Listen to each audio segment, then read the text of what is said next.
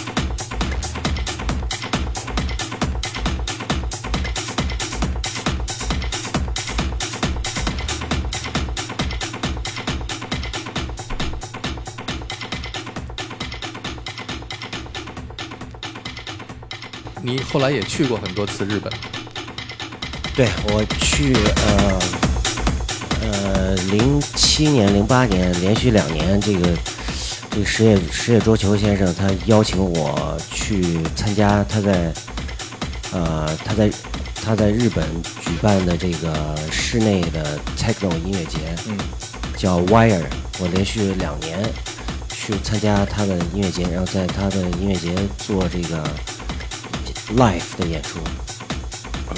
说说日本的 techno 文化。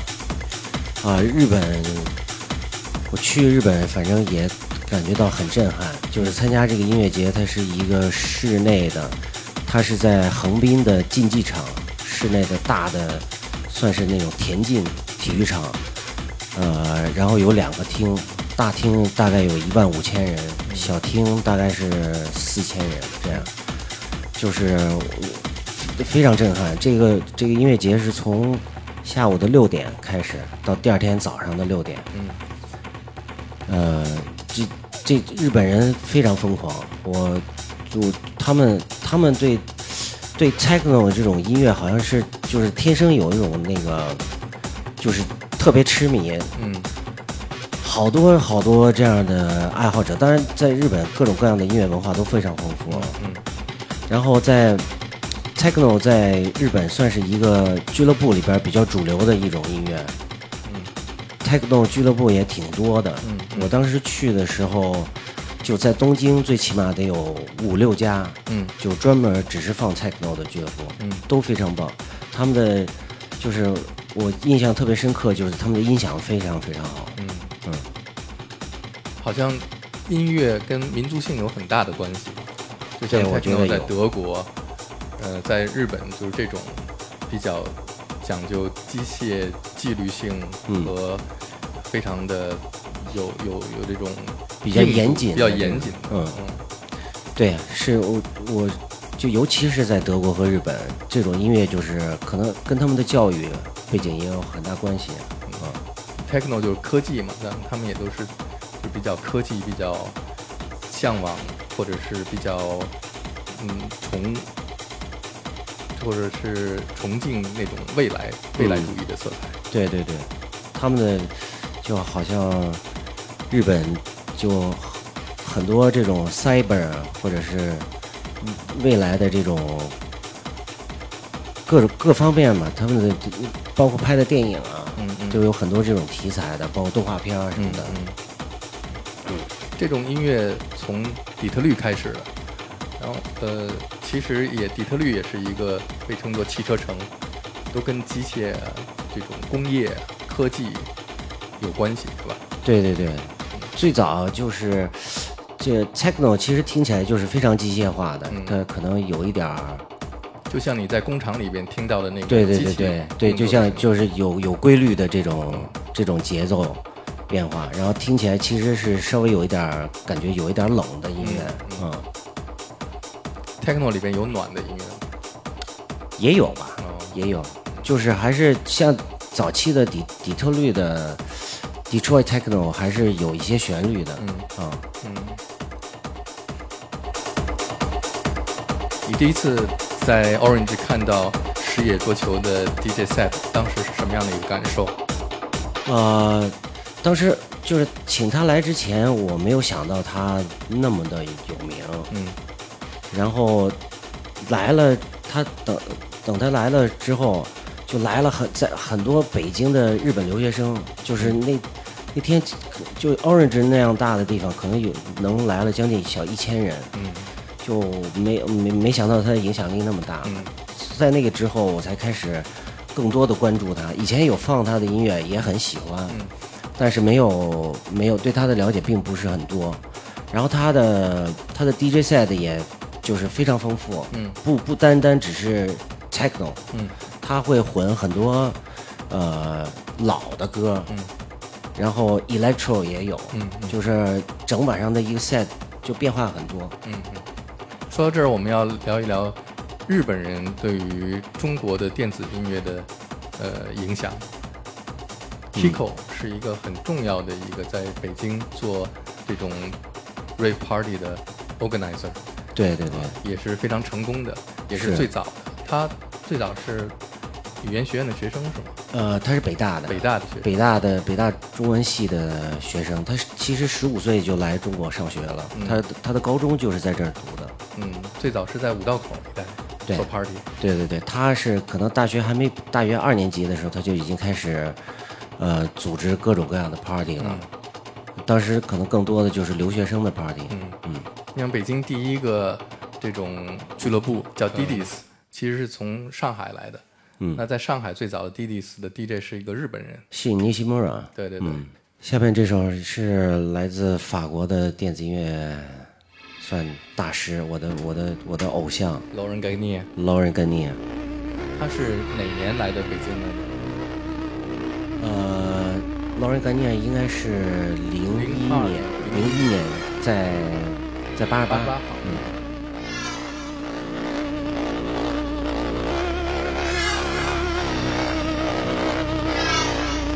他也算是传奇人物。对，非非常非常传奇。然后我我也跟他，他来中国的几次，我都是帮他暖场，或者是做他的后辈。这他首先是他是一个非常有人格魅力的人，然后对音乐非常痴迷，他也他的电台节目也都做了三十多年了，非常非常的敬业。这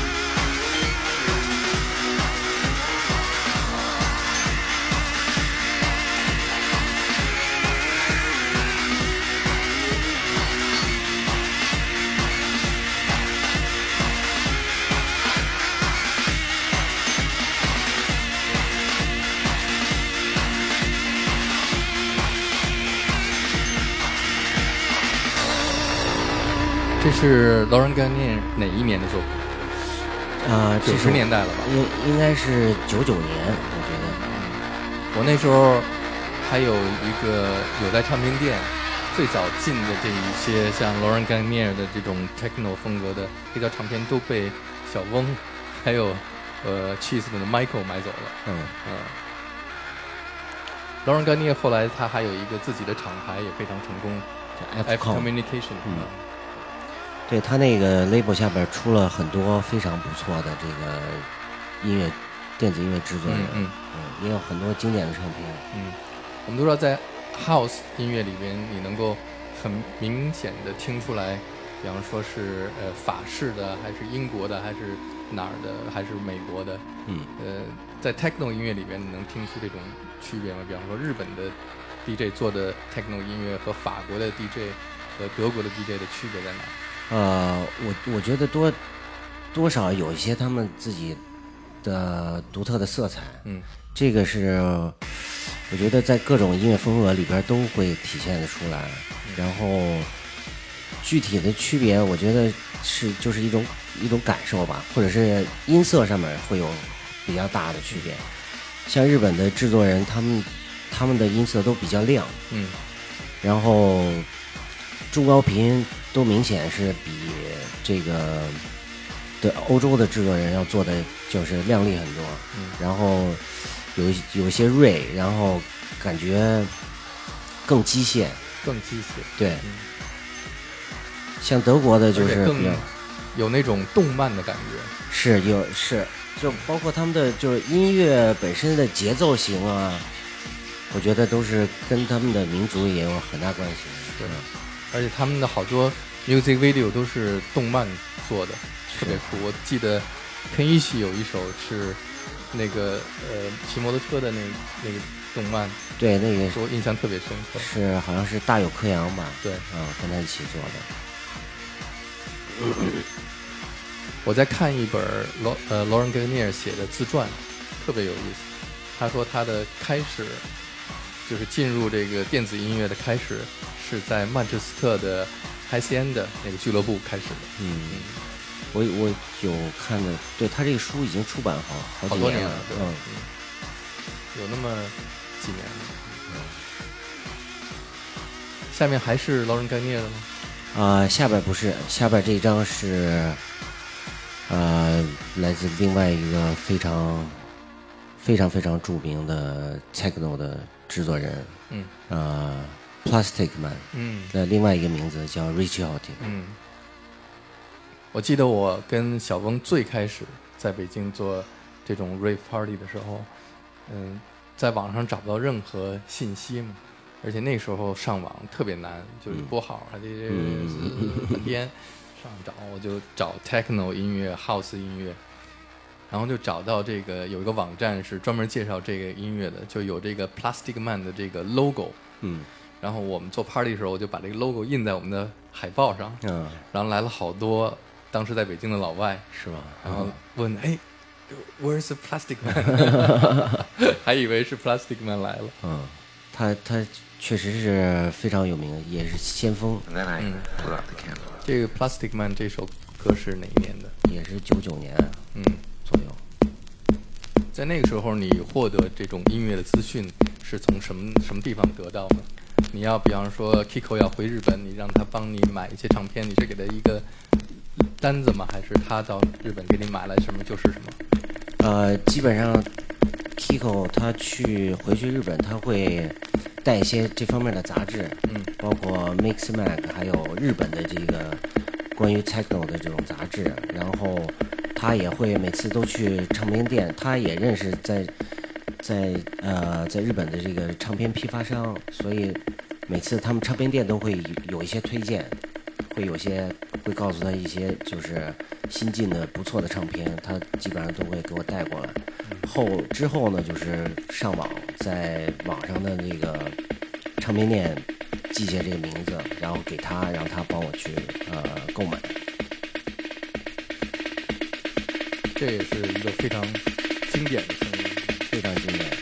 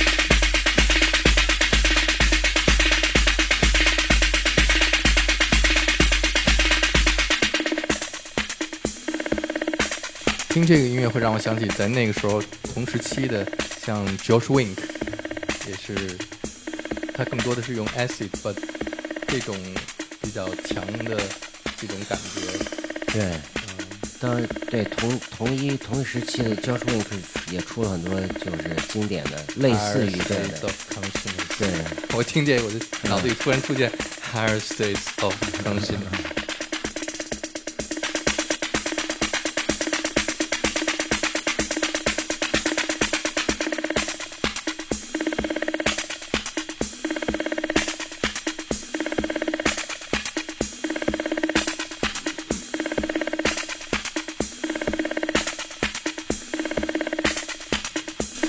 在你现在的 party 上，如果放这样的音乐，呃，现在年轻的这种跳舞的观众，他们是什么样的反应？呃，今年我是特别有感触的，嗯，就是疫情之后，我开始有有一些巡演，我到了到了南方，到了深圳，突然感觉到这个俱乐部的来的这些舞客观众年龄都非常非常小，零零后了都。都是零零后，对我一进去就应该都是就是大叔，然后这些年轻人的对对现这种音乐的电子音乐的反应，我觉得是可能是有史以来现在是最好的时候。嗯，年轻人的就不像以前，以前就是有很多人都比较羞涩，然后呃听到这种音乐呢，也我感觉有有点麻木，他们好像没看不出他们有什么这个情绪的波动，但现在年轻人都非常敏感，他们对这个对这种音乐啊，他们能体会到这个音乐带来的这种刺激，他们是就是在在舞池里就疯狂的喊喊喊叫，还有跳舞，我觉得是是一个非常好的一个现象。可能现在的年轻人就通过网络，他们也能能得到很多这方面的资讯吧，也知道应该怎么样玩，或者怎么样去享受这种音乐。嗯啊，你今年都去了哪几个城市？成都、深圳。深圳、广州、广州杭州、上海很多，嗯去了，反正得得去了有十多个、二十个城市吧。嗯，像你要放这个 Plastic Man，你觉得年轻的零零后的他们能听出来这是比他们还要年纪大的一张唱片吗？我觉得他们可能不太能分辨得出来这个这个呃音乐的年年限，嗯，但是他们肯定能感受感知到这个这个音乐带来的这个听觉的这种刺激。嗯，那你觉得你你现在跟二十年前你做 DJ 的区别是什么？嗯，区别。就肯定是，就是对对于这种电子音乐了解的人越来越多，这个群群体越来越大，然后，呃，就是从这个各个地方、各个城市的这个俱乐部的这个数量，就能体现出来，这种文化还是发展了很多。就是你感觉不再那么孤单了，对吧？对对对，以前可能这种音乐就是平时听到的机会也很少，对所以很多人没有机会听到，他也就没有机会喜欢。现在这种电子音乐俱乐部越来越多，嗯然后就肯定就给这个市场提供了很多的机会，大家能听到各种各样的丰富的这种电子音乐。是，前几年 EDM 特别火的时候，这些年轻人都在听 EDM，他们把 EDM 作为电子音乐，好像现在又开始慢慢回到地下电子俱乐部的那种氛围了。对，我觉得这个都是一个过程吧。然后我就想想，我刚开始听音乐的这个过程也是，都是由浅入深，然后开始慢慢寻找自己的这种偏好。嗯，都是因为就是慢慢一点一点积累，接触过足够多的音乐种类之后，才慢慢开始找到自己喜欢的、适合自己的。嗯，那现在年轻人也一样，可能他们刚开始接触的都是这种最主流的音乐。因为所有的媒体都在报道，你也很容易得到这些信息。嗯可能这就是一个初步的认识吧。然后慢慢经过，如果喜欢这一类的音乐的话，他会慢慢开始再找其他的风格，然后最后还是会找到自适合自己的。嗯，九霄电台，我是有代。这里是九霄电台的未接来电，我是李昭。这个节目主要挖掘和分享一些我喜欢的电子音乐。欢迎收听九霄茶餐厅，我们继续和电信樱桃一起浏览他们的音乐世界。Hello，大家好，欢迎收听九霄电台喜儿频道第三十四期《灵魂自由人儿》。哎，这里是九霄电台劲歌金曲，再次和大家在网络空间里相遇。下面我们要听到的是美国女歌手 Sheryl Crow。Sheryl Crow 是听会儿音乐，聊会儿天儿。朋友们，大家好，这里是九霄电台，欢迎收听 I Love Music，我是峰峰，我是王威。欢迎收听九霄电台西门电影院新一季的电影原声，包括我的影片。九霄云外，在九霄电台，我们听一些 R&B、Soul。这一期的选题，欢迎收听 JCM，隶属过去十年中成功的艺术家和他们的厂牌 Mandy。这里是九霄电台美景俱乐部，我是 Sila。还记得电影？我是积极放逐、消极自由的 Captain M。有些时刻，我们觉得自己很大，唇枪舌剑，字字诛心。九霄电台，值得期待。